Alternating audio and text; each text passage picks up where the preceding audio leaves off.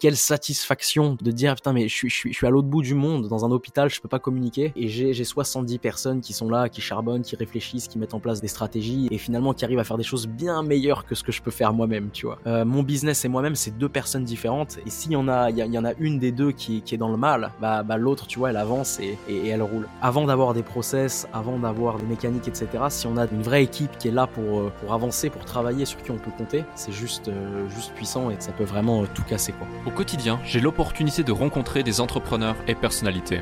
Leur point en commun, le succès s'est manifesté dans leur vie. Cela m'a confirmé que la réussite tient parfois à une seule décision. Je suis Alec Henry et l'objectif de ce podcast est de vous inspirer et vous offrir à votre tour le déclic qui fera toute la différence. Salut Emmanuel. Salut Alec. Comment tu vas? Ça va et toi? Eh ben écoute, ça va super bien, ça me fait super plaisir de faire cet épisode avec toi. Ça fait maintenant... Euh, 4 ans, pratiquement dans un mois, ça fera 4 ans euh, qu'on s'est rencontrés et qu'on avait sorti euh, une vidéo sur ma chaîne où euh, on parlait de ton parcours, on parlait justement du fait que voilà, tu étais passé de déjà 0 à 500 000 euros avec ton agence à seulement 20 ans. C'est incroyable. Aujourd'hui, tu as 24 ans. les chiffres sont fous. Tu fais déjà 15 millions par an. Tu as un groupe de 7 sociétés avec une croissance justement interne au groupe, groupe d'Evola. Euh, tu as structuré ça d'une manière extrêmement intéressante et différente effectivement dans ton approche la plupart des gens qui sont comme toi des experts du marketing digital et qui ont démarré grâce au web, grâce au digital et grâce à tous ces leviers que tu maîtrises. Tu as plus de 70 salariés en CDI en interne en France aujourd'hui. Les process sont bien rodés, la croissance est folle. Et je pense que dans cet épisode, on va pouvoir vraiment apporter euh, beaucoup de valeur, beaucoup de tips, beaucoup de pépites. Comme tu as l'habitude, je sais que tu fais partie de ces gens euh, comme, euh, comme, euh, comme plein d'autres sur le podcast qui ont le cerveau qui va plus vite que la moyenne et qui ont la langue, la langue bien déliée pour développer et pour, pour partager des tips et des pépites. Donc ça va être vraiment super. Merci de ta présence, d'avoir accepté cette invitation. Et pour celles et ceux qui ne te connaissent pas encore, est-ce que tu veux bien te présenter outre l'éloge que je viens de te faire? C'est vraiment une éloge. Bah, déjà, merci Alec de me recevoir dans le podcast, ça fait vraiment plaisir. C'est vrai que ça fait déjà un moment qu'on se connaît et euh, ouais, en quatre ans, il se passe beaucoup de choses. il se passe beaucoup de choses. C'est clair. Ouais, ouais. Donc euh, moi, pour euh, pour me présenter rapidement, donc ouais, je m'appelle Emmanuel Namer, donc 24 ans, et je me suis lancé dans l'entrepreneuriat il y a de ça déjà 5 ans, je pense 5-6 ans. Donc ça fait déjà un moment, j'avais quelque chose comme 16 ou 17 ans. Et euh, de base, je me suis lancé vraiment dans tout ce qui est marketing digital. Donc, je pense comme euh, comme beaucoup de personnes, j'ai très vite compris du coup l'intérêt de, des réseaux sociaux et la puissance du digital pour pour les entreprises. donc, j'ai commencé avec une agence de, de marketing digital. Donc, agence de marketing digital, on aidait bah, simplement des entreprises en gros euh, à se développer sur Internet et à acquérir des prospects.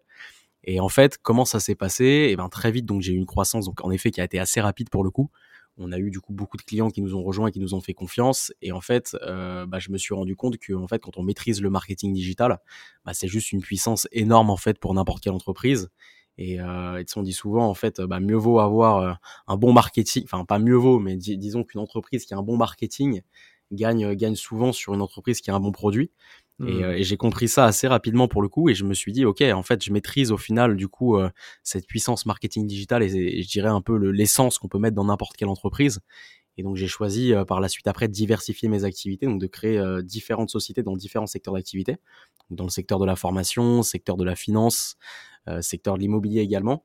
Et c'est ce qui m'a permis du coup vraiment après de diversifier bah, mes activités avec aujourd'hui ouais, un peu plus de sept entreprises. Donc là on a une huitième qui, qui est en train de se, se créer et du coup, euh, du coup, on est fait 70 collaborateurs en interne. Euh, on est basé en Savoie, donc euh, à Chambéry, côté du lac du Bourget. Très belle, très belle région d'ailleurs, très belle région. Exact, très sympa. Ouais, lac et montagne. Et du coup, voilà, on continue notre notre développement, mais en tout cas, ouais, pas mal de pas mal de challenges.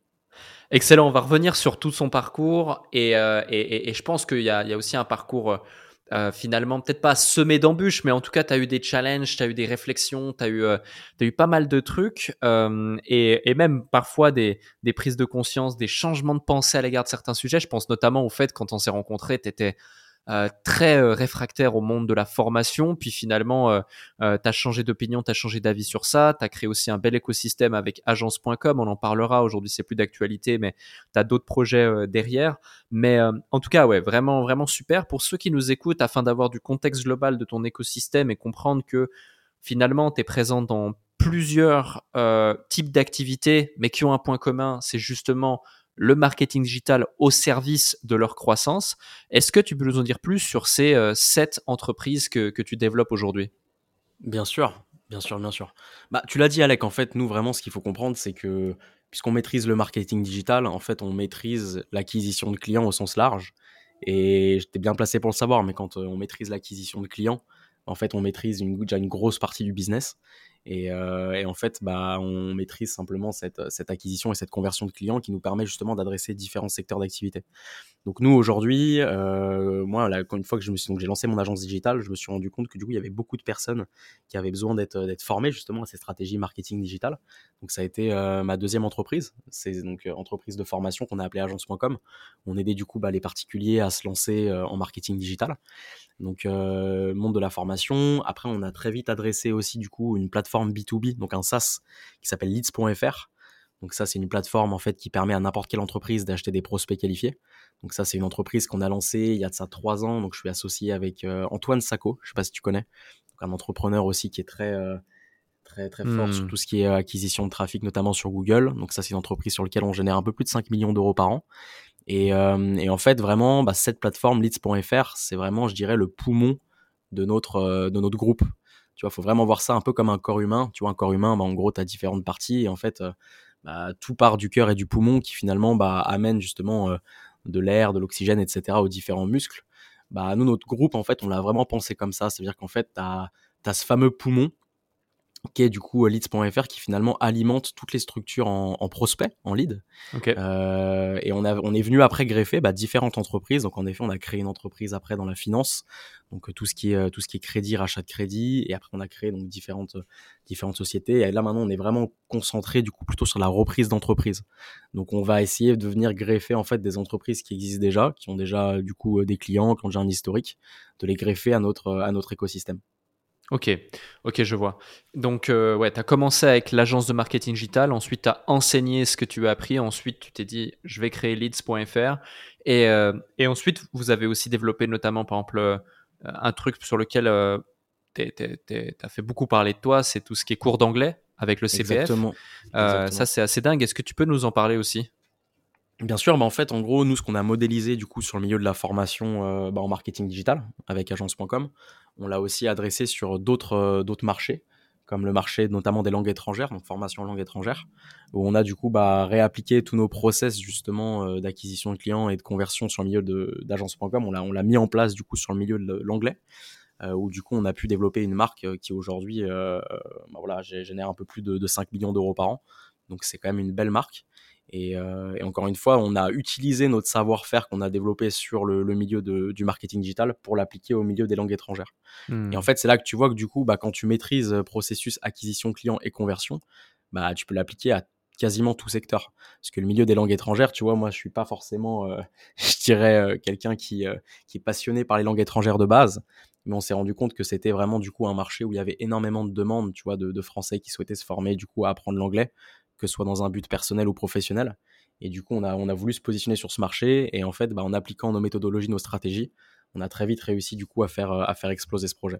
Salut à vous tous qui êtes de plus en plus nombreux à écouter le déclic. Je tenais à prendre quelques instants pour vous en remercier personnellement. Grâce à votre soutien et votre écoute, nous connaissons une croissance fulgurante parmi les podcasts business en francophonie. Si aujourd'hui vous voulez améliorer votre karma, je vous invite à laisser un avis et 5 étoiles maintenant sur la plateforme de podcast sur laquelle vous écoutez cet épisode. Cela ne prend que quelques instants et ça aide énormément pour continuer de vous offrir des interviews de plus en plus inspirants avec des invités inédits. Je lis tous vos avis et ils représentent beaucoup pour moi. Maintenant, retour à l'épisode. Ouais, c'est super intéressant. Je rebondis sur un point, c'est que tu dis voilà, moi je suis pas forcément euh, la personne la plus, euh, euh, on va dire, à même d'enseigner les langues étrangères ou la plus passionnée des langues étrangères ou de l'anglais, etc.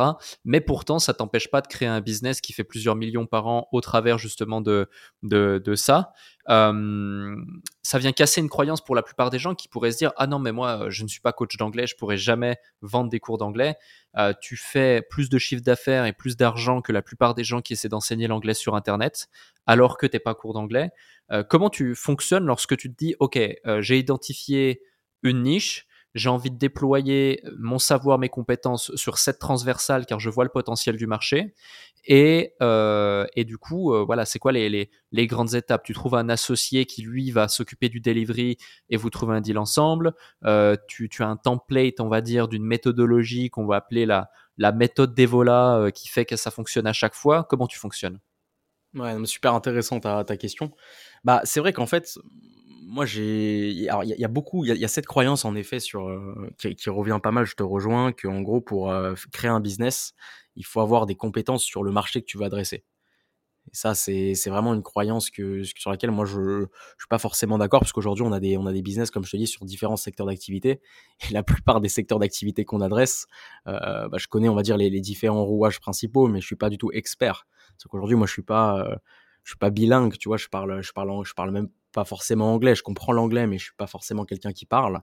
Euh, sur le milieu de l'immobilier, bah, j'ai les bases, mais euh, voilà, je suis pas encore une fois un investisseur immobilier professionnel. Sur le milieu de la finance, bah, ça nécessite encore une fois bah, pas mal de connaissances, ça nécessite aussi des diplômes parce que c'est un secteur qui est réglementé et c'est pas moi qui porte aujourd'hui ces, euh, ces diplômes-là.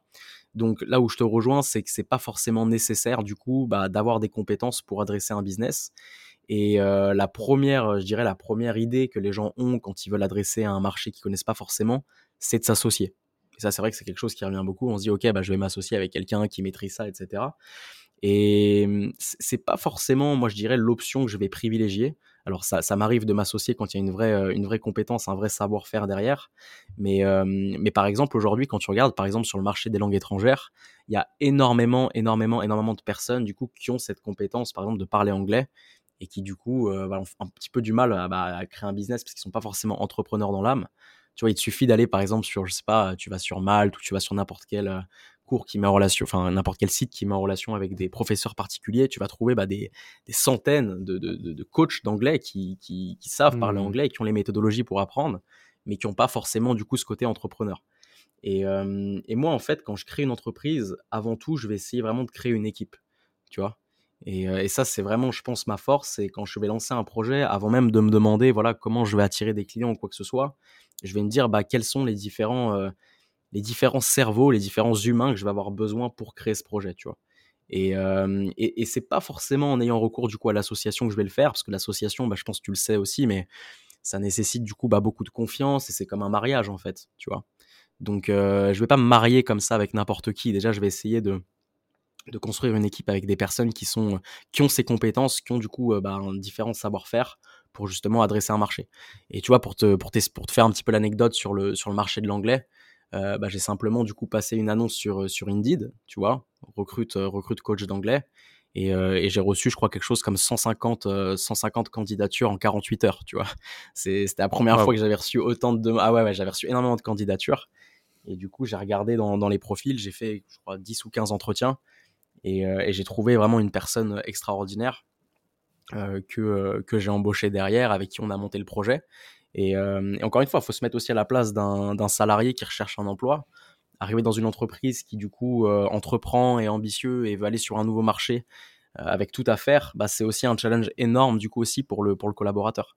Ça veut dire que bah, créer un projet, même en étant salarié, c'est déjà une opportunité énorme qu'on peut offrir.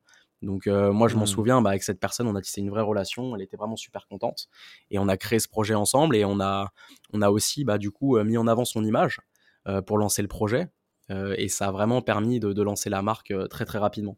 Donc ouais, l'association ça peut être une option, mais mais aujourd'hui il y a des, des, millions de personnes qui ont des compétences qui cherchent à qui cherchent à travailler et, et le simple fait de mettre des annonces et recruter des profils, bah, c'est déjà ultra puissant. Ouais, non, je te, rejoins et c'est, vrai, c'est super intéressant et c'est bien, euh, bien de mettre en exergue ce point où la plupart des gens iraient chercher une compétence euh, par la voie de la facilité, simplicité aussi de la voie économique. Euh, je vais m'associer, allez, on fait 50-50, ça me coûte rien et puis on teste, vas-y. Alors que toi, euh, tu avais aussi les ressources, la possibilité de pouvoir euh, tout de suite voir les choses euh, de manière sérieuse et structurée, donc embaucher un salarié et mettre en place ce projet. un autre point, c'est que tu le dis, tu le soulignes, tu le mets en exergue, toi, ton expertise, et c'est aussi, j'imagine, une passion, c'est le marketing, le marketing digital en particulier, c'est ce qui a fait cette croissance et c'est ce qui fait aujourd'hui ta capacité à pouvoir développer tes boîtes comme ça. Mais on sait tous les deux que du marketing aussi puissant soit-il, sans un système de vente et de conversion puissant derrière, euh, bah ça vaut ça vaut pas grand chose, voire ça vaut rien du tout. Euh, à l'heure actuelle, comment tu as fonctionné par rapport à ça? Est-ce que c'est toi également qui t'es toujours porté garant de la partie commerciale et sales de, euh, de, de, de, la puissance de ton groupe et de chacune de tes entreprises? Et tu as monté des méthodologies autour de ça, tu es devenu expert et ensuite tu as su le structurer, le déléguer de façon à ne plus en être garant ou en tout cas dans l'opérationnel? Ou euh, tu as recruté euh, des gens qui étaient bons là-dedans, tu as mis en place des head of sales et euh, tu as, pu, as pu déployer tel que tu déploies aujourd'hui Ouais, non mais super, euh, super intéressant comme question. En effet, le marketing digital tout seul, ça, ça apporte des prospects, mais ça apporte pas du chiffre d'affaires. Donc ça, c'est clair. Et euh, moi, justement, de base, j'avais cette compétence en marketing digital, mais le côté, euh, le côté sales, commercial, et le côté aussi délivrabilité, c'était des sujets que je connaissais, que je maîtrisais moins. Et, et je me suis associé du coup il y a de ça trois ans avec avec quelqu'un qui avait vraiment cette expertise sales. Donc aujourd'hui, on n'est plus associé bah, pour, pour différentes raisons, mais il m'a apporté énormément, énormément du coup de, de savoir-faire commercial. Et euh, en fait, on a pu développer du coup en, en trois ans une méthodologie, enfin une façon de travailler qu'on appelle le MSD. Donc en fait, c'est euh, marketing, sales, delivery. Hmm. Donc en fait, c'est vraiment une, euh, un trio en gros qui fonctionne ensemble. Et, comme tu l'as dit, en gros, l'idée c'est déjà dans un premier temps d'aller chercher un prospect. Donc ça, c'est avec le marketing. Après, c'est de le convertir. Donc ça, c'est avec le sales. Mais après, il y a vraiment un troisième bloc que nous, on a développé sur toutes nos entreprises et qui est un peu moins intuitif. En tout cas, on, on, y pense un petit peu moins, mais c'est le côté délivrabilité et faire en sorte que le client qui est signé, bah, il suive du coup tout un processus pour à la fin euh, être satisfait. Ça, c'est vraiment hyper important. Et, euh, et, du coup, ce triptyque MSD, on l'a vraiment euh, mis en place sur toutes nos structures. Et, euh, et aujourd'hui, c'est vraiment, je dirais, des experts de chacun de ces trois parties qu'on a en interne. C'est-à-dire que contrairement à la plupart des entreprises qui vont avoir du coup euh, bah, un pôle marketing, un pôle euh, avec des personnes qui font de la prospection, etc. Nous, on a vraiment du coup une équipe, et, tu le vois quand tu viens dans nos locaux, hein, c'est vraiment dissocié sur des bureaux différents. Un bureau dans lequel bah, tu as une équipe marketing qui est focalisée exclusivement du coup sur du media buying ou sur l'achat de trafic pour la génération de prospects.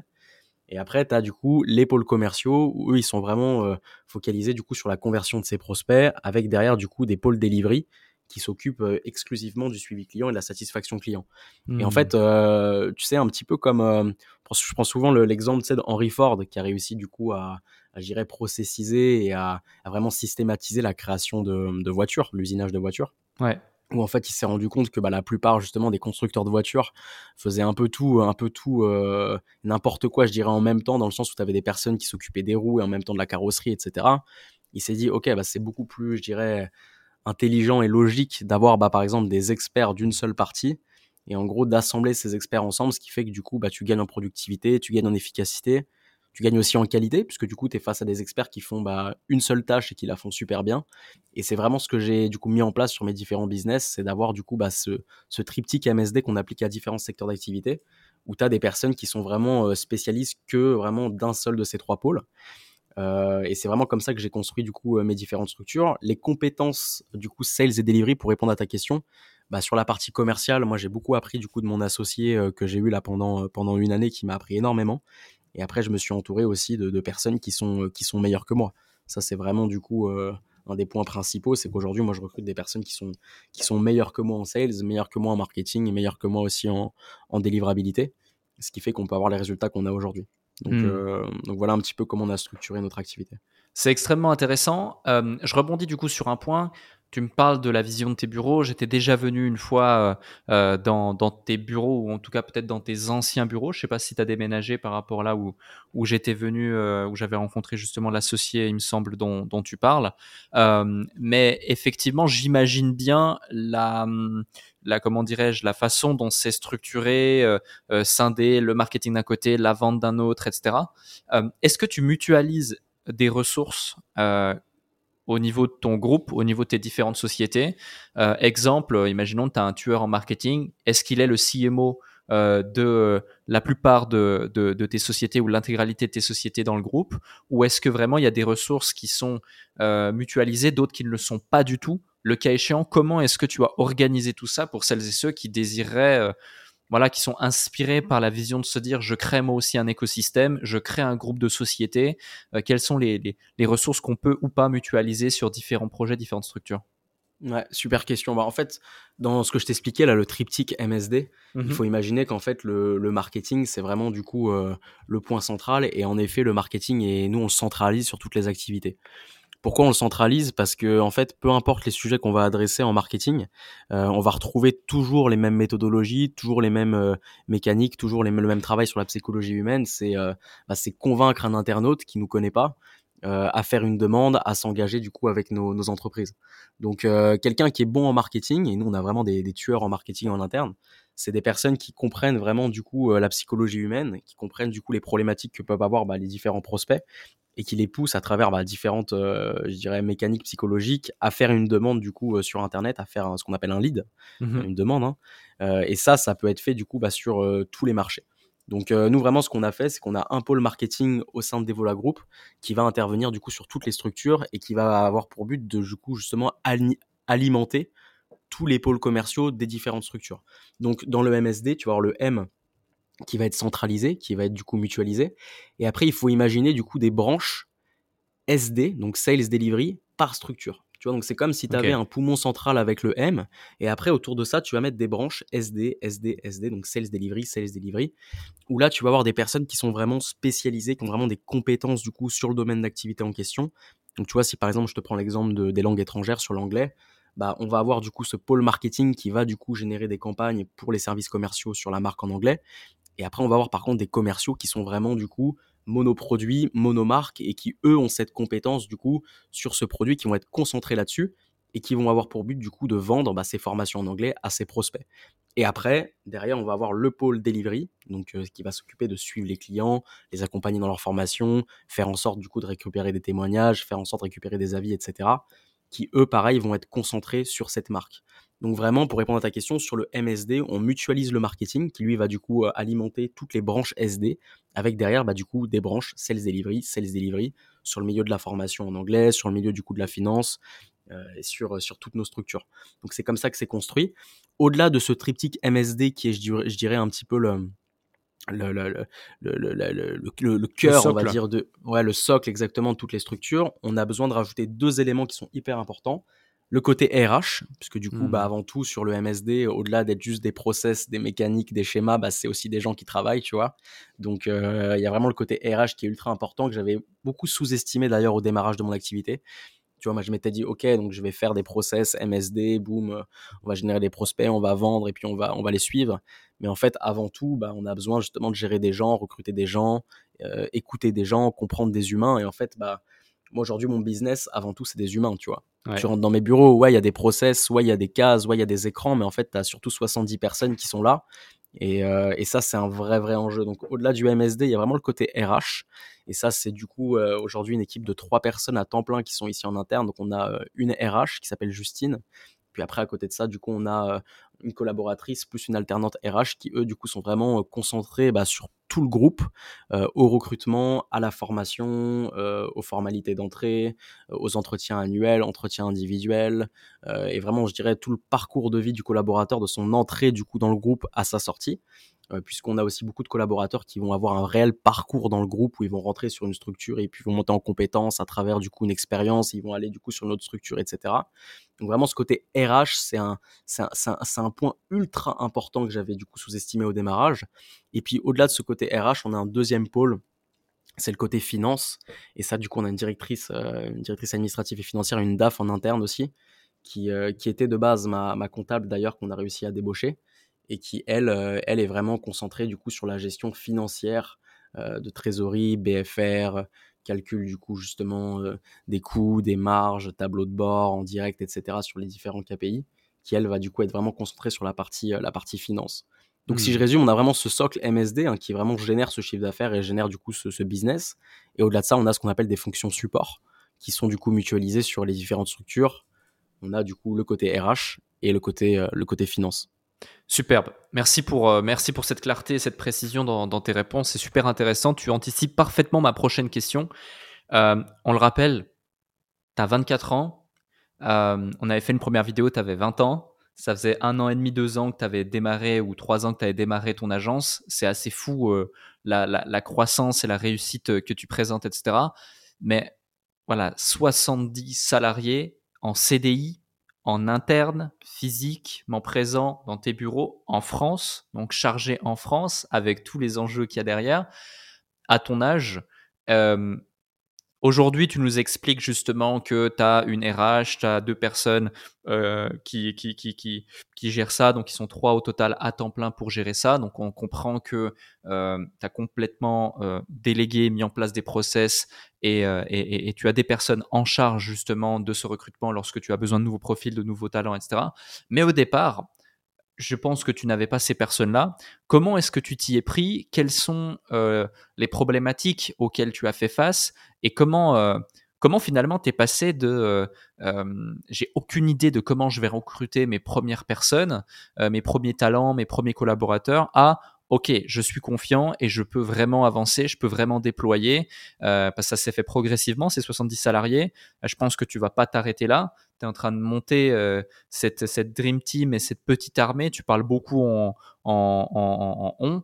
Euh, au pluriel, euh, parce que tu as conscience justement de la puissance et de la force de l'équipe. Mais ça peut être intéressant justement de voir un petit peu d'un point de vue chronologique et d'un point de vue aussi mindset, euh, comment tu as évolué au fur et à mesure du temps, du temps pardon, et quelles ont été les, les problématiques potentielles auxquelles tu as fait face pour en arriver là, au niveau justement de cette strate des 70 salariés, parce que c'est vraiment une approche totalement différente de la plupart des jeunes de ton âge qui comprennent le marketing digital et qui mettent en place des business models tels que le tien. Bien sûr, Bien sûr, ouais, ça n'a pas toujours été, euh, été facile. Là, c'est vrai qu'on a la photo, on va dire, un peu, euh, peu d'aujourd'hui, tu vois, de, comment c'est structuré. Euh, ça n'a pas été le cas euh, comme ça de, depuis le démarrage et j'ai fait euh, énormément d'erreurs aussi. Et, euh, et j'ai, traversé des périodes très très compliquées. tu vois, je pense notamment petite anecdote à, à, à, une fois où en gros j'arrive le matin, je, je me mets à, à, travailler dans mon bureau et, et, je reçois un message de mon responsable commercial qui me dit Emmanuel, il faut que tu sortes du bureau, on est tous en bas, c'est très urgent et tout. Et tu vois, je descends, euh, je descends du bureau, je sors dehors, et là, je vois euh, 50 personnes en face de moi qui me disent on veut pas travailler aujourd'hui, on fait la grève, tu vois. Wow. Donc, euh, je suis passé par beaucoup de complexité et beaucoup de d'erreurs que j'ai fait. Et encore une fois, je me remets énormément en question là-dessus. Et, euh, et, tout ce qui a pu se passer par le passé, c'est aussi de part justement des erreurs que j'ai fait de, de, au niveau RH, beaucoup du coup au niveau de l'humain, tu vois où je considérais pas forcément le facteur humain de, toutes les personnes avec qui je travaillais. Tu vois, je me disais, ok, bah, collaborateur, il rentre, finalement, il ramène un certain chiffre d'affaires, il a une certaine rentabilité. Et j'avais pas forcément conscience au démarrage, tu vois, de tout ce côté humain et, et toute l'importance qu'il faut, euh, qu'il faut mettre, du coup, pour justement euh, bah, fidéliser des personnes, les engager, les motiver, les fédérer. Et du coup, ça n'a pas toujours été, été facile.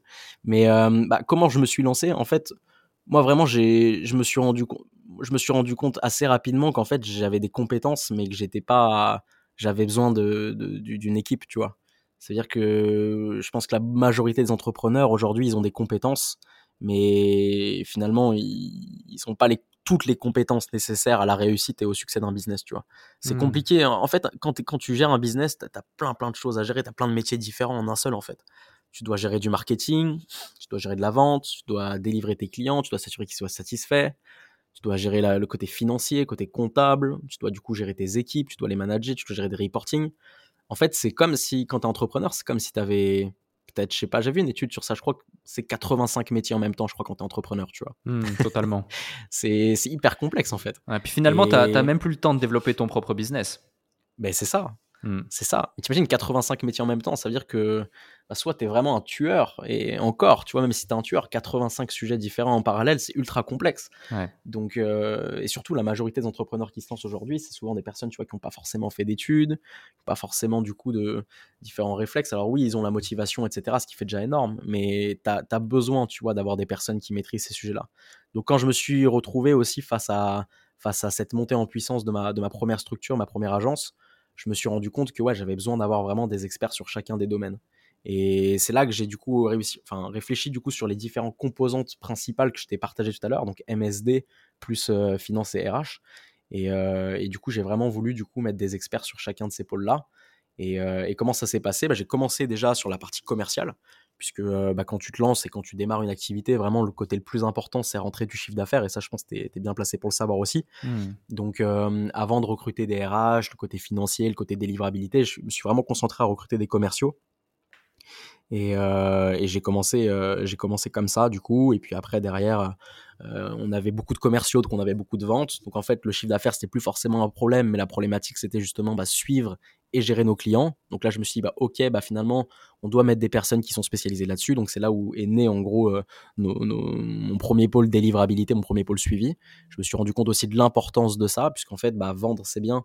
Mais si derrière, bah, tu as un taux de satisfaction qui est mauvais et tu as du coup une mauvaise rétention, etc., bah, au final, du coup, euh, boum, les réputations, elles baissent. Du coup, les gens, ils achètent moins, etc. Finalement, c'est un cercle vicieux, tu vois.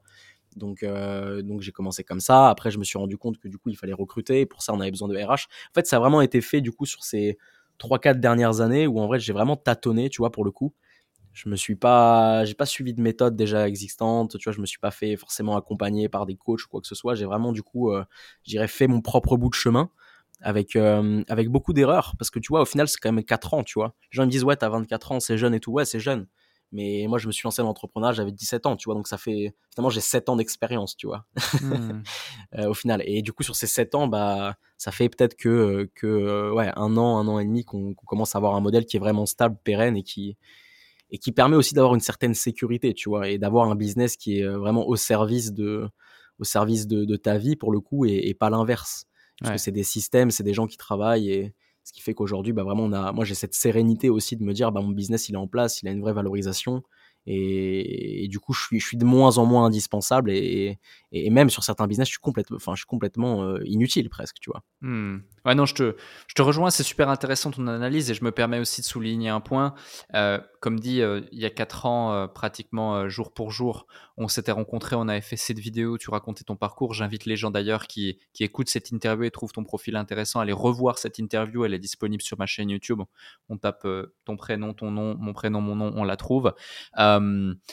Euh, et, c'est vrai que ton niveau de maturité a complètement changé. On avait même travaillé ensemble rapidement euh, euh, sur, un, sur, un, sur, un, sur un petit consulting coaching.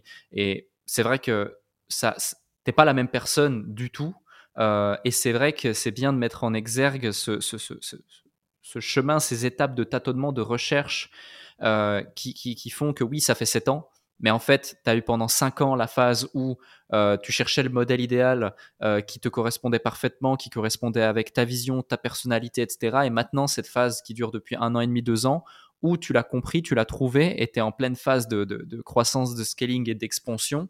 Et tu mets en exergue un point très intéressant, c'est que tu as une logique long terme, comme tu dis, tu veux créer des business qui ont du sens, euh, qui sont rentables, qui sont profitables, mais aussi qui peuvent avoir une vraie valorisation derrière sur le long terme pour les revendre. Et c'est la raison pour laquelle aussi euh, tu désires euh, rester en France. Tu aurais pu, euh, j'imagine, à de nombreuses reprises, voilà, tu, gères ton business d'où tu veux avec juste une connexion Internet, un ordinateur. Tu aurais pu t'expatrier, tu aurais pu délocaliser, tu aurais pu travailler avec des prestats, avoir des charges qui sont bien moindres que ce que tu as aujourd'hui, par exemple. Mais tu as voulu vraiment créer des process internalisés. Qu'est-ce qui fait que tu as cette vision de vouloir voilà, créer à long terme des business, les valoriser? C'est quoi ton but? C'est quoi ta vision? Et qu'est-ce qui t'a donné cette envie-là? Ouais, super, euh, super question. Bah, en fait, c'est vrai que du coup, on entend souvent, tu vois, des entrepreneurs qui disent, ouais, la France, euh, il y a énormément de charges, les impôts, et même toi, tu disais tout à l'heure, ouais, quand on parle de salariés, on pense tout de suite à, aux charges sociales, etc. Et c'est vrai que c'est, moi, je trouve que c'est quand même assez complexe, tu vois, en France, du coup, en termes de d'imposition et de charges. Et ça, c'est, je mmh dirais, le côté un petit peu négatif.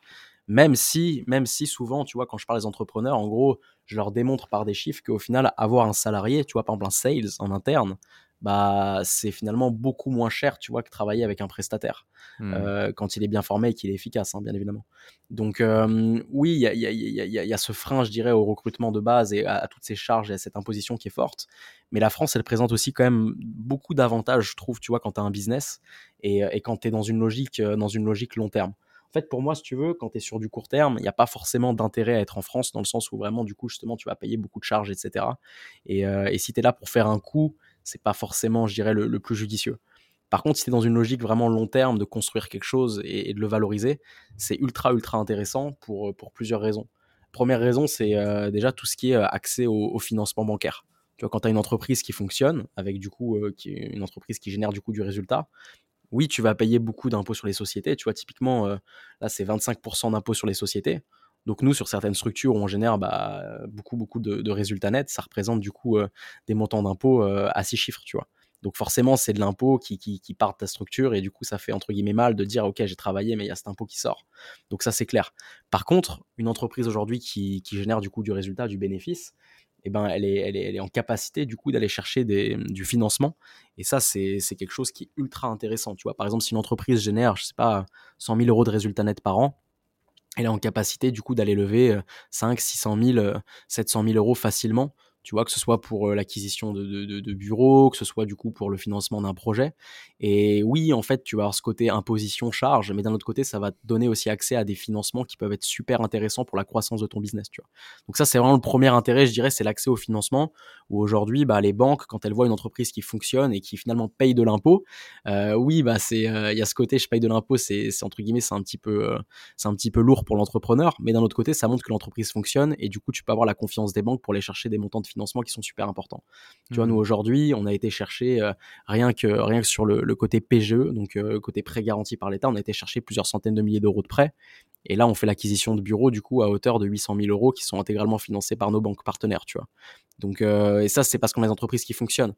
Donc rien que ça, déjà, je dirais, oui, tu payes de l'impôt, mais tu vas le récupérer d'une autre manière à travers du coup le financement bancaire. Ça, c'est le premier point. Le deuxième point, c'est le côté valorisation et revente.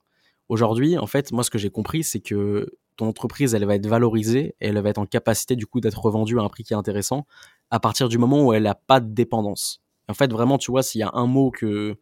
Ce qu'on me dit souvent, Emmanuel, mais qu'est-ce qui fait, du coup, qu'une entreprise, elle, peut se valoriser, elle peut se revendre, etc. Ben, en fait, c'est vraiment un terme, c'est le, le côté dépendance. Si tu arrives à créer une entreprise ou un business qui n'est pas dépendant, et quand je dis pas dépendant, ça peut être sur différents facteurs. Ça peut être déjà la dépendance au dirigeant, tu vois. Si hmm. un dirigeant, bah, il est obligatoire dans son entreprise et finalement il fait tout, bah, l'entreprise, elle va pas forcément être valorisée. Mais si tu arrives du coup à couper cette dépendance à la fois au dirigeant et à la fois du coup bah, au process marketing, commerciaux et delivery, bah, là tu peux vraiment du coup valoriser ton entreprise. Et tu vois, je parle souvent du, euh, il y a beaucoup d'entrepreneurs qui, qui utilisent leur personal branding pour se développer, etc. Et ça représente énormément d'intérêt de le faire. Et encore une fois, c'est une stratégie qui est super intéressante parce que moi-même, je l'utilise sur des business. Mais je dirais un des pièges quand tu as une entreprise qui travaille que sur du personal branding et que tu es justement dans cette dépendance à ça, c'est que derrière, bah, tu vois, en termes de valorisation, c'est plus complexe. Mmh. Donc vraiment, quelqu'un qui voudrait, je dirais, valoriser son entreprise et, euh, et, du coup la revendre sur le long terme, je lui, je lui mettrais vraiment un mot en tête, c'est ce côté de dépendance et se poser cette question est-ce que mon entreprise, elle dépend bah, d'un client, de moi, euh, d'une stratégie marketing ou alors d'un seul produit et vraiment d'essayer de casser cette dépendance. Si on arrive à casser cette dépendance sur ces différents secteurs d'activité, sur ces différents facteurs, on peut valoriser une entreprise 5, 6, 7 fois son résultat annuel, tu vois. Donc ça veut dire qu'aujourd'hui, si une entreprise, mais encore une fois, je reprends le même exemple de tout à l'heure, génère 100 000 euros de, bénéfices annuels, euh, eh ben elle a une valeur sur le marché s'il n'y a pas de dépendance du coup directement à 500, 600, voire 700 000 euros, tu vois, en France. Donc quand tu regardes vraiment ces deux éléments que je, je viens de te, te, donner là sur le côté à la fois bah, prêt bancaire plus valorisation, si tu arrives à créer un business en France qui génère 100 000 euros par an de bénéfices, ce qui n'est pas énorme, tu vois, ça fait 10 euh, 000 euros de profit par mois, et que c'est bien construit, c'est bien euh, processisé et que ça fonctionne, bah, tu peux aller chercher euh, des, centaines de milliers d'euros de financement et ça a une valorisation de plusieurs centaines de milliers d'euros, tu vois. Donc ça, c'est vraiment le côté, je dirais, l'avantage en France dont on parle pas assez. Et, et, et, tu vois, moi, ce paramètre-là, il me parle dans le sens où je suis vraiment justement dans cette logique-là de créer des, des, des, business qui sont processisés avec des personnes en interne qui, qui, justement euh, bah, font en sorte que l'entreprise tourne pour que justement il n'y ait pas de dépendance euh, ni à moi, ni, euh, ni à des process marketing ou ni à du personal branding pour justement par la suite bah, les valoriser et les revendre. Complètement. C'est super intéressant ta vision et justement, cassons un mythe, si on le veut bien, euh, ensemble par rapport aux chiffres, par rapport à la marge, par rapport à tout ça, même si effectivement ça peut coûter cher, par exemple, d'avoir des salariés. Tu prenais l'exemple du sales. Je te rejoins avec, euh, voilà, en y réfléchissant et avec une équation mathématique simple, une règle de 3. Euh, c'est clair qu'à partir du moment où tu as un sales qui est performant et haute, comparativement à un prestataire qui pourrait être un closer qui prendrait entre 10 et 20% du chiffre d'affaires hors taxe qu'il va encaisser, ça peut très rapidement représenter bien moins en termes de coûts et bien plus aussi en termes de productivité d'une part et en termes de sécurité euh, pour différentes raisons. Mais voilà, aujourd'hui, toi, tu génères environ 15 millions d'euros de chiffre d'affaires par an, qui est considérable. En termes de KPI, notamment en termes de marge derrière, finalement, qu'est-ce que ça représente à la fin, euh, à la fin de, de, de l'année, vu que en plus, tu déploies énormément au travers de l'acquisition de trafic payant. Euh, on parle de plusieurs centaines de milliers d'euros euh, investis en publicité, j'imagine, par mois. Donc c'est conséquent. Euh, finalement, qu'est-ce qui reste à la fin de l'année sur un groupe comme le tien? Ouais, bien sûr. Bah, euh, déjà, comme tu disais sur le, le côté mathématique, un simple calcul en effet sur un sales permet de, voir tout de suite qu'en fait un salarié te, te coûte moins cher euh, qu'un prestataire. Et surtout, tu vois, on parlait de, dépendance tout à l'heure. Euh, j'ai fait une conférence là il y, a, deux mois du coup au Web de Connect. Et tu vois, je partageais justement un petit peu ce côté, ce côté salariat, etc. Et à la fin de la conférence, il y a des personnes qui sont venues voir en disant Mais Emmanuel, t'as pas peur justement euh, de te mettre dans un truc avec des salariés où finalement tu dépends d'eux et puis tu peux pas arrêter s'il y a un problème et puis du coup tu es dépendant d'eux, etc. Et en fait, je trouvais que ce, raisonnement, il, m'a amusé parce qu'en fait, moi justement, je pense vraiment tout l'inverse dans le sens où quand tu travailles avec des prestataires, finalement, tu dépends d'eux. Puisqu'un prestataire aujourd'hui, bah, tu es un client, donc il peut stopper la relation, il peut passer à un autre client, il peut euh, ne pas travailler un matin s'il veut. En fait, finalement, tu es, es dans de la dépendance. Et en fait, moi aujourd'hui, je travaille avec des salariés. Donc d'une part, en effet, il y a ce côté coût qui est plus intéressant, puisqu'aujourd'hui, bah, par exemple, tu vois, un commercial, il a un objectif de, de, entre 30 et 40 000 euros mensuels de chiffre d'affaires, tu vois. Et, euh, et, derrière, en termes de coût salarial, ça va représenter, je pense, charger euh, quelque chose comme, euh, comme 6 000 euros, tu vois. Hmm. Donc, euh, donc c'est ultra intéressant, mais surtout, tu as cette stabilité et tu sais que tu peux compter sur lui derrière, tu vois. Moi, mes commerciaux, ils sont là le matin à 10h00 et je sais que jusqu'à 19h, bah voilà, c'est, ils sont là, ils appellent, ça rend du chiffre, c'est cohérent. Et, et, du coup, vraiment, il y a cette stabilité. Et au-delà de cette stabilité, il y a aussi ce côté fédéré dans le sens où tu vas avoir vraiment des, des, personnes qui sont là avec toi, à 100% avec toi pour ton projet en interne. Et ça, ça fait toute la différence. Tu vois, t'es pas juste un client d'un prestataire, mais tu as vraiment du coup quelqu'un qui travaille pour toi et qui, euh, qui croit en ton projet et qui du coup euh, vraiment euh, a cette aussi loyauté derrière, tu vois, qui va te permettre d'atteindre des gros résultats même sur le côté humain. Après, pour répondre à ta question du coup de, qu'est-ce qui reste à la fin, et eh ben du coup ça va dépendre des activités puisqu'on a des activités qui génèrent plus ou moins de chiffres avec plus ou, moins de marge. Mais mais nous aujourd'hui on fait en sorte tu vois qu'il reste du coup des niveaux de marge qui sont importants. Donc là sur les 15 millions d'euros il reste plusieurs millions d'euros de, de, bénéfices d'accord. Ok je vois. Un autre sujet aussi c'est que je savais même pas que tu avais un frère. Et, et, du coup je l'ai rencontré récemment dans un de nos euh, meet-up, euh, séminaires, euh, petits séminaires qu'on avait organisés. D'ailleurs, le lendemain, je te revoyais après ne pas t'avoir vu pendant près de deux ans. Donc, ça fait super plaisir de, de, te revoir et de le rencontrer en amont, etc. Et je discutais avec lui et je lui ai demandé un petit peu ce qu'il faisait, etc. D'ailleurs, lui aussi à fond dans l'entrepreneuriat, brillant. Euh, il a aussi différents projets et autres, super discussions super intéressantes. Et je lui dis ah ok donc euh, j'imagine tu bosses euh, tu bosses avec Manu, euh, tu bosses avec ton frère. Il me dit non je bosse pas avec avec mon frère. Je vois aussi j'ai vu aussi dans tes stories à Noël etc. J'avais vu voilà vous êtes vous êtes très proches. C'est quelque chose d'important pour toi j'imagine la famille. on comprend ici dans ton parcours que tu as compris l'importance d'être entouré, d'être bien entouré, de constituer une équipe qui rejoint ta vision un des premiers réflexes qu'un entrepreneur pourrait avoir, par exemple, c'est de proposer à un membre de sa famille qui est aussi câblé business de le rejoindre dans l'aventure. Qu'est-ce qui fait finalement que toi, dans ton cas, euh, bah, tu travailles pas forcément avec ta famille, tu n'as pas forcément fait le choix de travailler avec ton frère et vous avez dissocié les activités? Ouais, mais super intéressant comme question. En vrai, c'est un réflexe, c'est vrai, qui, peut revenir, euh, qui peut revenir de se dire, euh, ouais, ok, bah, j'ai un frère, j'ai un père, ou même j'ai un, un proche, tu vois j'ai ma copine, j'ai mon copain ou j'ai juste j'ai un ami qui qui pourrait du coup être intéressé et, euh, et moi j'ai essayé, tu vois. J'ai essayé même si euh, même si on voit du coup de partout qu'il faut pas le faire et que c'est que c'est pas recommandé. J'ai fait aussi mes propres expériences là-dessus mmh. et euh, et c'est vachement risqué dans le sens où vraiment ça a un risque de, de détériorer, tu vois, la relation que tu vas avoir sur le côté personnel avec la personne. Et tu vois moi pour te donner un pour donner un exemple, j'ai recruté du coup un ami à moi qui, euh, qui a vraiment des très, très bonnes compétences commerciales il y a de ça deux ans et je l'ai recruté en tant que commercial. Et, euh, et, en fait, ce qui se passait, c'est que du coup, bah, la, la, la, la, part des choses professionnelles, personnelles, elle est très compliquée à faire. Et, euh, et, même si du coup on en avait parlé en amont, on s'était dit ok, on fait la part des choses, le pro c'est le pro, le perso c'est le perso ce qui se passe, c'est quand tu as un problème dans le professionnel, ça va affecter le personnel et, vice versa, tu vois. Donc, euh, donc vraiment, si j'ai un conseil à, un conseil à donner, du coup, c'est de pas de pas faire la, pas faire la, je dirais le, le mélange entre perso et pro. Et, euh, et mon frère, c'est quelqu'un que je respecte énormément et qui a des, énormément de compétences là-dedans. Et euh, mais, mais voilà, on, on, se donne des conseils. C'est-à-dire que moi, je, des fois, je, je, l'oriente aussi sur certains sujets. mais on, a fait le choix du coup des, deux côtés de pas de pas travailler, je dirais, en direct ensemble pour pas justement déterrer la relation qu'on a. Ok, ouais, ouais c'est c'est super pertinent et c'est, je pense, une euh, c'est, je pense, une preuve d'intelligence euh, de, que de faire ça pour justement ne pas détériorer, euh, détériorer les relations. J'ai moi-même expérimenté la chose et j'ai moi-même finalement pris ces décisions, des décisions similaires à celles que tu évoques. Donc je peux que, je peux que souligner l'importance de ce conseil. donc, ok. Euh, j'ai trois questions euh, qui vont rebondir un petit peu sur les échanges qu'on vient d'avoir là pendant à peu près 40 minutes.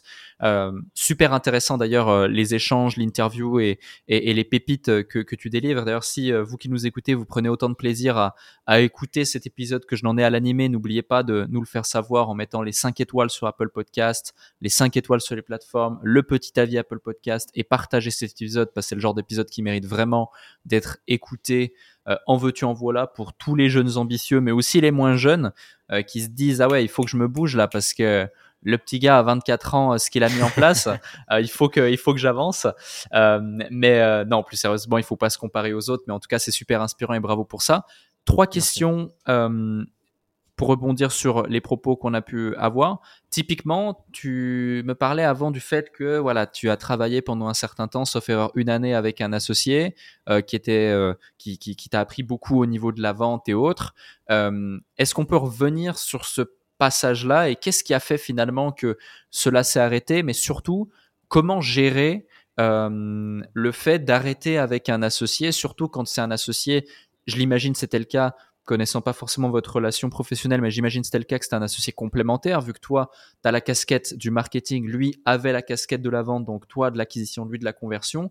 Comment tu fais pour gérer justement quand tu veux te séparer ou que tu dois te séparer avec un associé qui est complémentaire et qu'il peut y avoir des enjeux relativement importants? Ça peut être intéressant de partager ce retour d'expérience pour ceux qui nous écoutent.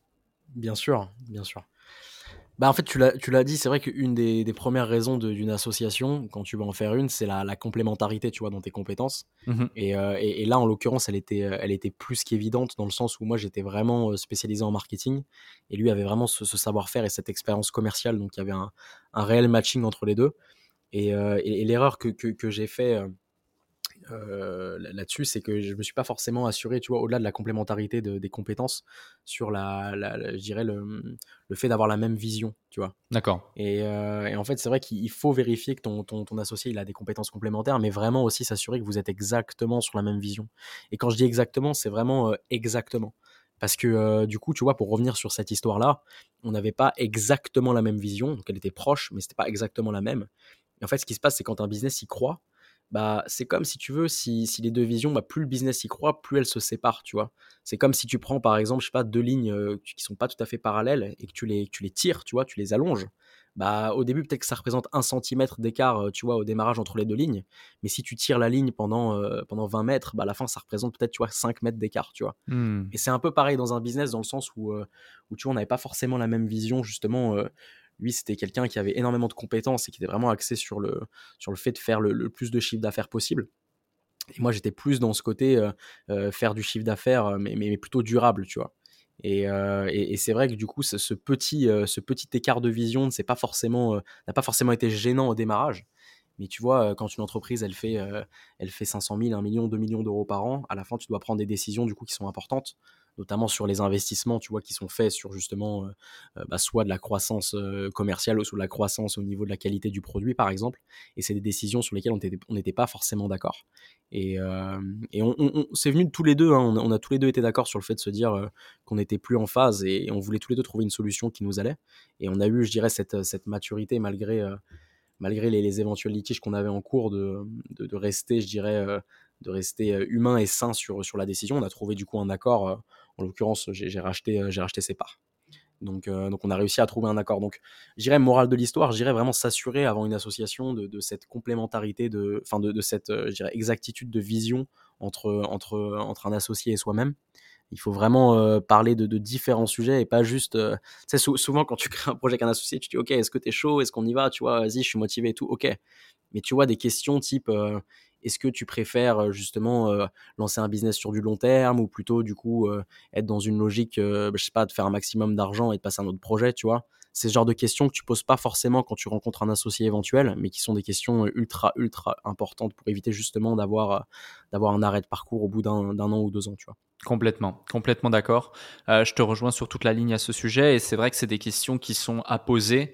Et, et tu vois, je, j'évoquais ce sujet pas plus tard qu'hier ou il y a deux jours euh, dans une conférence où, où, où tu vois, tu as des fois des gens qui n'osent pas forcément se lancer seuls euh, et qui carrément vont, vont, prendre le micro dans un séminaire ou autre et qui vont dire euh, euh ouais bonjour moi j'ai pas de questions mais par contre je cherche un associé donc si tu vois si, si, si quelqu'un dans la salle ici a envie de s'associer avec moi je serai au fond non mais tu vois c'est c'est un exemple je tire le trait à fond. Ouais ouais ouais ouais, ouais. mais mais c'est exactement le genre de situation euh, euh, caricaturé ou pas, euh, qui peut créer effectivement des situations catastrophes. En l'occurrence, chez toi, ça n'a pas été le cas visiblement parce que vous avez eu la maturité, la présence d'esprit d'agir intelligemment et trouver un compromis qui fait que ça a préservé aussi la société, les intérêts individuels et collectifs.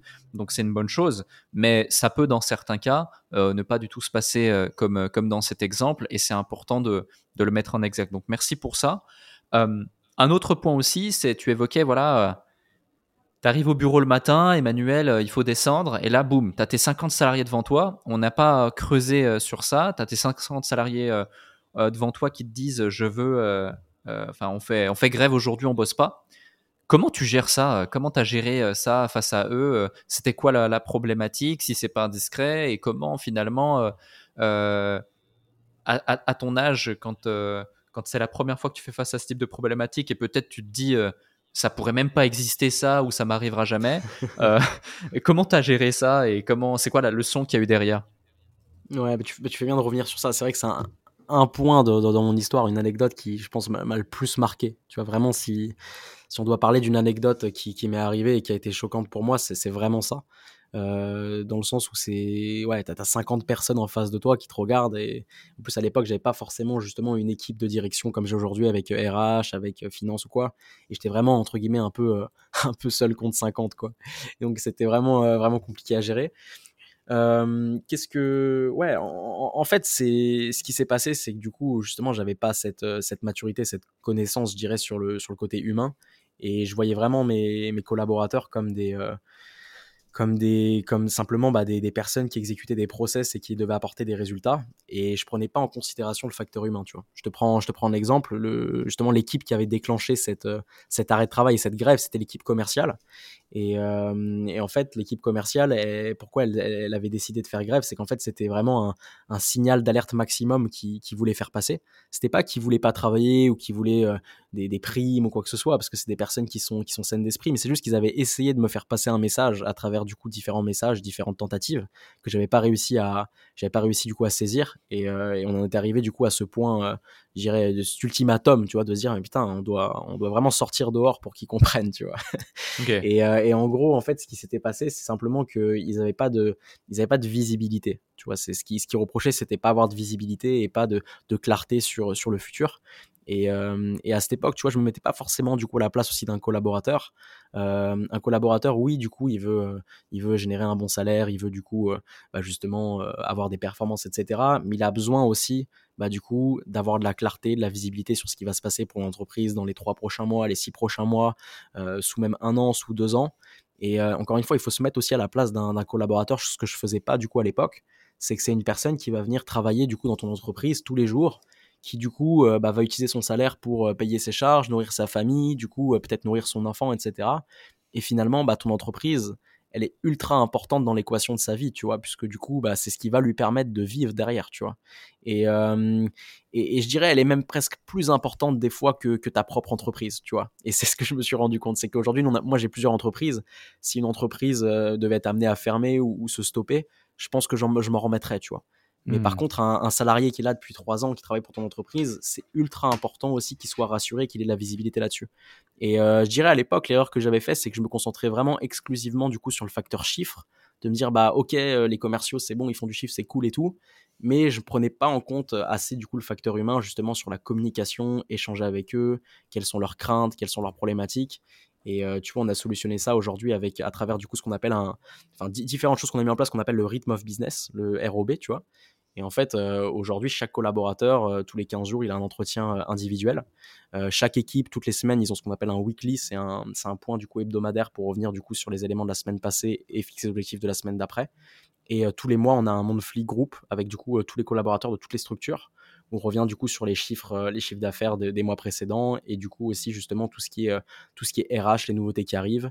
On fait également des séminaires, etc. Et tout ce facteur justement humain qui a été mis en place a permis non seulement du coup bah, d'éviter ce genre de problématiques et du coup rassurer aussi les collaborateurs et a permis aussi d'augmenter le chiffre d'affaires énormément puisque au final quand quelqu'un est bien euh, il est serein il se donne à fond et, euh, ça se traduit directement sur les résultats hmm. donc euh, ouais gros apprentissage que j'ai eu là-dessus c'est considérer le facteur humain et pas être que dans les chiffres et finalement du coup le plus dur c'est ça c'est tu travailles avec des process tu travailles avec des algorithmes donc ça tu arrives à peu près à les maîtriser mais quand tu as 70 personnes qui, sont toutes, euh, qui ont tout un vécu, qui ont tout un, regard de la vie aussi différent, qui ont toutes du coup des inquiétudes différentes, bah, c'est parfois complexe de, gérer ça. quoi. Ouais, non, je te rejoins, je te rejoins. Et c'est vrai que c'était une analyse que j'avais eue euh, euh, de toi, et tout du moins des échos que j'avais eus de toi, où pendant une phase, tu étais vraiment tellement euh, data-driven, analytique, euh, en mode euh, robot, hustle, on y va, on explose tout. C'était vraiment ça, ouais. C'était vraiment ça. Et je suis passé par cette période, notamment en 2019. J'ai eu énormément d'échos à cet égard, moi aussi. Et c'est vrai que quand tu remets l'humain au centre de tout et que tu comprends, tu comprends l'importance que ça a, finalement, déjà, un, ça a du sens et ça augmente ton niveau de satisfaction, bonheur et, et, et autres. Mais surtout aussi, euh, tu comprends vite que c'est vraiment au service de ton intérêt personnel, euh, qui est aussi lié à la data et au KPI, et surtout à une vision comme la tienne, qui est une vision long terme, je le répète, et ça c'est très important. Euh, un autre sujet, c'est au niveau de la reprise d'entreprise. donc aujourd'hui, on a compris, tu fais tout ça et tu as cette vision pour valoriser ta boîte, capitaliser sur des actifs pour pouvoir développer ton groupe, pour potentiellement pouvoir vendre et donc voilà, embellir la mariée pour vendre. Mais euh, je sais aussi que tu fais de la croissance externe et tu rachètes des entreprises, fais de la reprise d'entreprise pour développer le groupe. Du coup, la question que j'ai envie de te poser ici pour ceux qui nous écoutent, c'est comment bien acheter? Quels sont les différents critères qui font que tu vas dire, OK, cette boîte-là, elle, elle a du potentiel, je peux me permettre de la reprendre, je peux me permettre de l'acheter, ce prix est un bon prix et ça, va, ça fait du sens dans le cadre de ma stratégie globale. Yes. Eh ben aujourd'hui, nous, donc pourquoi on se concentre sur la, croissance externe? En fait, on a, on a créé donc toutes les structures que je t'ai présentées, on les a, on les a créées nous de, de from scratch, tu vois, de zéro. Et en fait, quand on regarde, nous, notre expertise, elle est vraiment sur la croissance d'entreprise, puisque du coup, euh, c'est ce fameux socle MSD, c'est acquisition de clients et conversion euh, qu'on excelle. Et, euh, et, du coup, la phase, je dirais, la plus la plus longue et la plus risquée aussi, c'est quand tu crées une boîte. Parce que quand tu crées une boîte, tu dois créer une offre, tu dois t'assurer que ça matche avec le marché, tu dois du coup euh, créer une réputation, tu dois te créer un nom, il y a des probabilités du coup que ça prenne pas. Et puis derrière tu vois il y a plein de plein de facteurs risques en fait quand tu crées une structure. Et du coup quand nous on, s'est posé la question de comment on pouvait justement continuer notre croissance et eh ben on, est naturellement euh, venu euh, sur sur le côté reprise d'entreprise puisque justement nous ce qu'on souhaite c'est bah, identifier des cibles potentielles donc des entreprises potentielles qui tournent déjà qui ont déjà des clients qui sont déjà rentables encore une fois, la croissance d'entreprise, c'est pas forcément que sur la reprise d'entreprise en difficulté. Tu vois, quand on parle de reprendre des entreprises, on a souvent l'image un petit peu de des séries américaines où tu as des, mmh. entrepreneurs qui arrivent dans des boîtes qui sont euh, en train de se complètement de se, casser la gueule, tu vois, avec du coup qui arrivent en mode sauveur.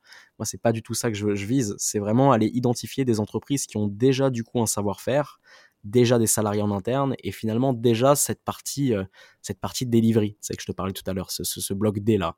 Ce, savoir-faire métier où du coup ils sont déjà justement experts d'un secteur d'activité et qu'on puisse nous justement bah, venir brancher nos process à la fois sur le côté marketing et commercial pour justement du coup développer l'activité de, ces structures là en greffant aussi du coup le côté RH et, et finance qu'on a comme je te disais tout à l'heure. Donc vraiment la stratégie c'est de d'identifier une entreprise qui a ce potentiel justement euh, sur laquelle on peut greffer notre savoir-faire. Donc toutes les entreprises sont pas compatibles avec notre mode de travail. Nous, ce qu'on a identifié, c'est du coup, il faut une entreprise déjà qui a un produit qui soit relativement scalable, puisqu'aujourd'hui, bah, tu vois, euh, faire du marketing et, vendre et vendre du coup un produit, si ton produit il est difficilement scalable, c'est complexe. Donc déjà, il faut avoir du coup un produit qui est scalable.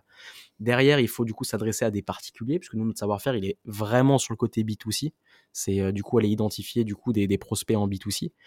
Et derrière, au-delà de la, cible, c'est avoir une entreprise qui fait entre 1 et 5 millions de chiffre d'affaires, parce que c'est un, un range en gros de chiffre d'affaires qu'on aime bien, dans le sens où ça, ça représente du coup une entreprise qui a déjà du chiffre d'affaires, donc déjà une activité, donc déjà un produit qui marche, logiquement, mais qui est encore du coup, euh, qui a encore du potentiel, parce que quand une entreprise qui fait entre 1 et 5 millions, tu vois, c'est-à-dire qu'elle a validé son marché, qu'elle a déjà des clients, mais en général, il y a encore, euh, encore plein de choses à faire, et du coup, on va essayer d'identifier les entreprises où il y a un, un gap, je dirais, de potentiel qui est intéressant on va pouvoir du coup brancher tout notre savoir-faire marketing, sales et euh, en, gestion d'entreprise pour la faire pour croître derrière.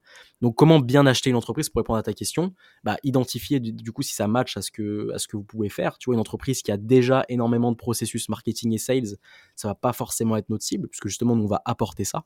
Donc c'est identifier justement qu'il y a un potentiel possible avec la cible avoir du coup une entreprise qui génère déjà du chiffre d'affaires qui est déjà rentable, ce qui signifie qu'elle a déjà un produit validé. Et après, bah, ça va être le, prix d'achat. Donc ça, c'est d'un point de vue plutôt financier. Donc ça, j'ai ma directrice financière qui est vraiment du coup penchée sur ce sujet en ce moment, qui, qui, euh, analyse bah, différents dossiers de reprise qu'on reçoit où justement on va analyser du coup bah, différents KPI financiers et le but ça va être de d'acheter l'entreprise en gros avec euh, pas avec l'argent des autres quoi tu vois, si je résume un peu, c'est c'est pas mettre de, notre apport personnel, c'est soit de le faire financer du coup justement en LBO par des partenaires bancaires.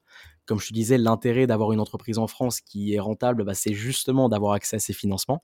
Donc ça rejoint le, point que je te disais tout à l'heure, c'est-à-dire qu'une entreprise qui fonctionne aujourd'hui, elle est éligible à du coup de la dette bancaire, à du prêt bancaire, qui peut être utilisé notamment dans le cadre d'une reprise d'entreprise. Donc ça veut dire qu'aujourd'hui, nous, tu vois, on a deux deals en cours là qui sont en train d'être faits, euh, sur lesquels on met met pas d'argent personnel, en tout cas très très peu on met, on met 10% du deal.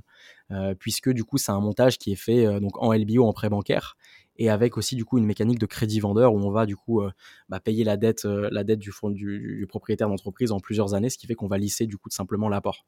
Donc il y, a différentes mécaniques. Après, je vais pas trop rentrer dans, dans, le détail du coup financière qui peuvent être mises en place, mais ça rejoint aussi ce que je disais tout à l'heure dans le sens où voilà, tu as une entreprise qui fonctionne en France, donc tu valides un modèle donc la banque a confiance en toi, donc tu peux financer une reprise d'entreprise et gagner du coup énormément de temps, que ce soit sur du coup la renommée de l'entreprise, que ce soit du coup sur les équipes qui sont en place ou même les process qui sont déjà en place en mmh. interne. Ouais, non, je te, je te rejoins. C'est vrai que c'est c'est un modèle de développement de croissance externe qui est très intéressant. J'ai moi-même des clients que j'accompagne qui font ça. Alors ils le font en plus dans des niches qui sont similaires euh, aux leurs, euh, parce que l'expertise n'est pas euh, le marketing, la vente et la croissance, mais plus une expertise similaire et ciblée, et plutôt qu'aller chercher de la croissance interne avec des stratégies marketing ou autres pour aller plus vite, ils font ça plus de la croissance externe. Mais, mais c'est vrai que c'est super intéressant et c'est à mon sens un sujet que tout entrepreneur qui veut scaler euh, son chiffre d'affaires et, son, son, ampleur euh, se doit de, maîtriser.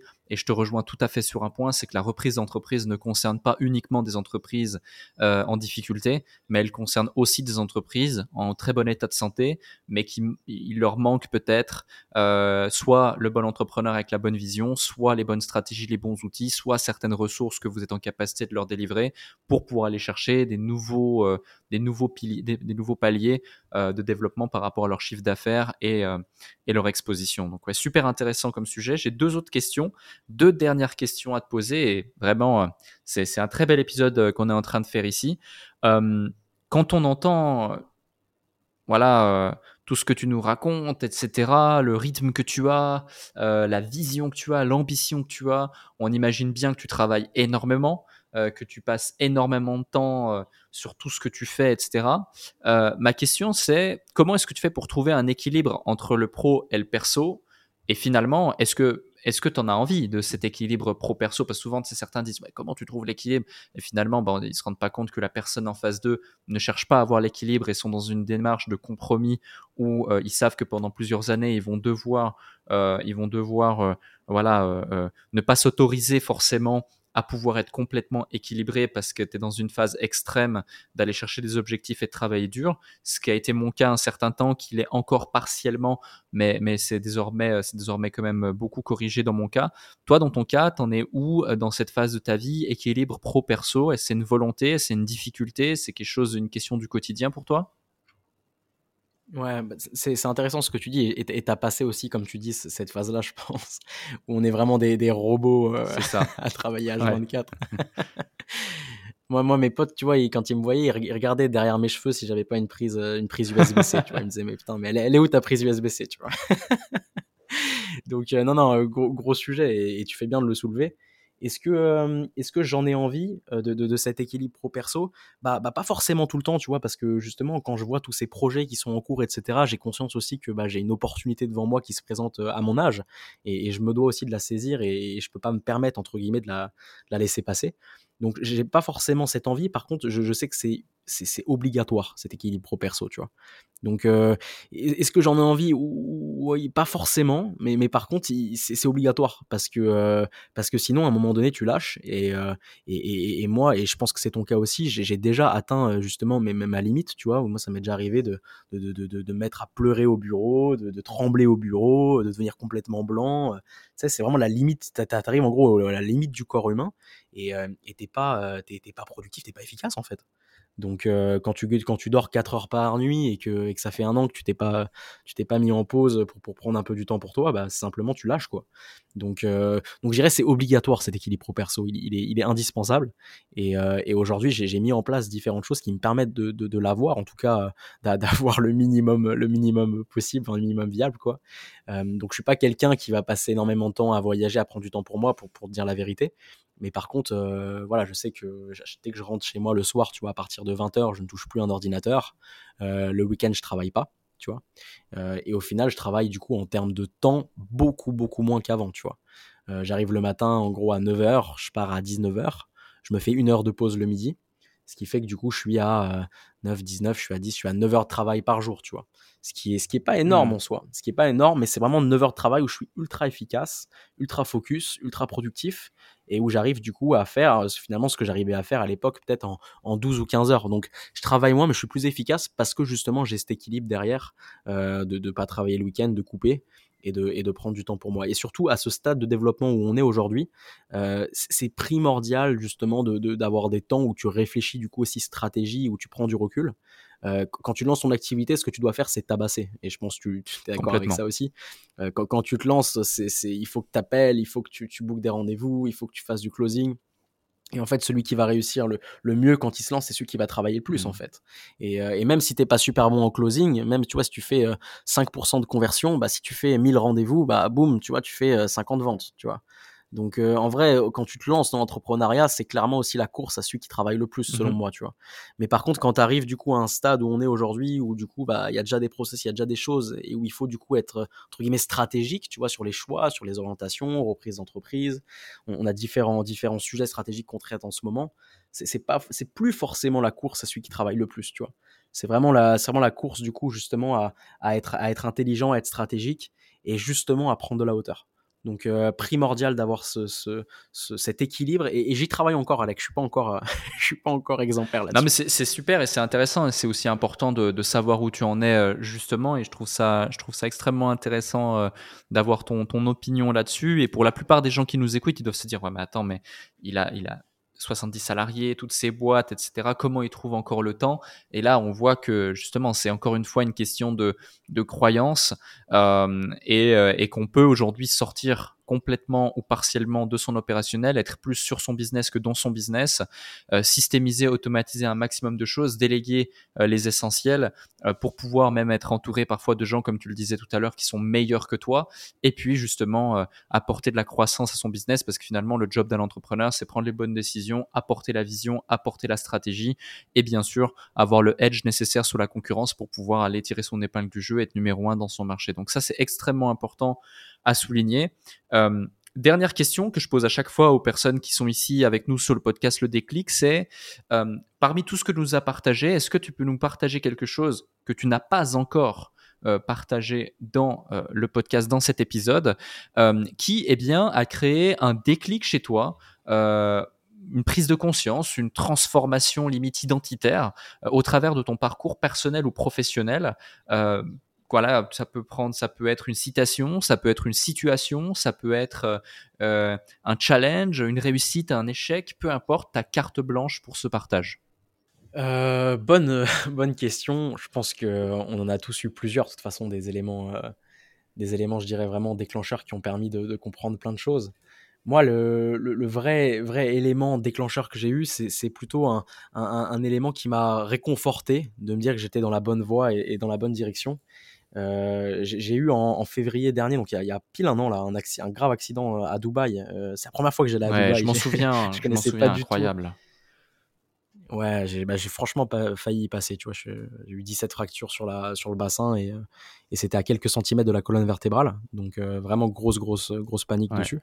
Et du coup, je, je, suis resté, tu vois, immobilisé 15 jours en gros à l'hôpital à Dubaï, donc dans un pays que je connaissais pas. C'était très compliqué de communiquer avec mes équipes, etc. Et, et, et c'est un des mois de, de l'année 2022 où on a été le, le plus, on a fait le plus de performances, tu vois, au sein de mon groupe. Euh, et, et, et, quelle satisfaction, tu vois, de, de dire putain, mais je suis, je suis, je suis à l'autre bout du monde, dans un hôpital, je peux pas communiquer. Et, euh, et, et j'ai 70 personnes qui sont là, qui charbonnent, qui réfléchissent, qui mettent en place des, des stratégies et, finalement qui arrivent à faire des choses bien meilleures que ce que je peux faire moi-même, tu vois. Et, ça, je dirais, c'est ça a été un déclic dans le sens, non pas un déclic de me dire il faut que je fasse ça, mais un déclic de me dire ok, je, suis dans la bonne direction, c'est bien. Parce que, en fait, quoi qu'il se passe, euh, mon business et moi-même, c'est deux personnes différentes. Et, et s'il y en a, y, en a une des deux qui, est dans le mal, bah, bah l'autre, tu vois, elle avance et, elle roule.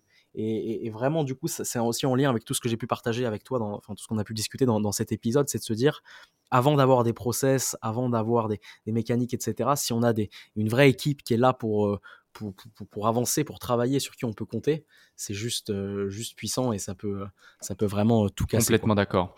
Non, mais complètement d'accord et on se rend compte, euh, on se rend compte de ce genre de choses bah, quand on est dans des situations comme la tienne et finalement, c'est, je le souhaite à personne parce que moi je me souviens euh, on m'avait on m'avait raconté ça. On a des amis en commun euh, qui étaient qui étaient présents à tes côtés, etc. À ce moment-là, je t'avais même écrit un message. Je savais pas que tu étais à Dubaï, mais c'est vrai que c'est assez incroyable. Et même des fois, tu sais, je fais faire un exercice de ce type à certains de mes clients euh, lorsque tout est structuré, lorsque tout est géré, ou en tout cas, s'ils peuvent pas forcément le faire dans l'opérationnel, je le fais au moins visualiser, imaginer.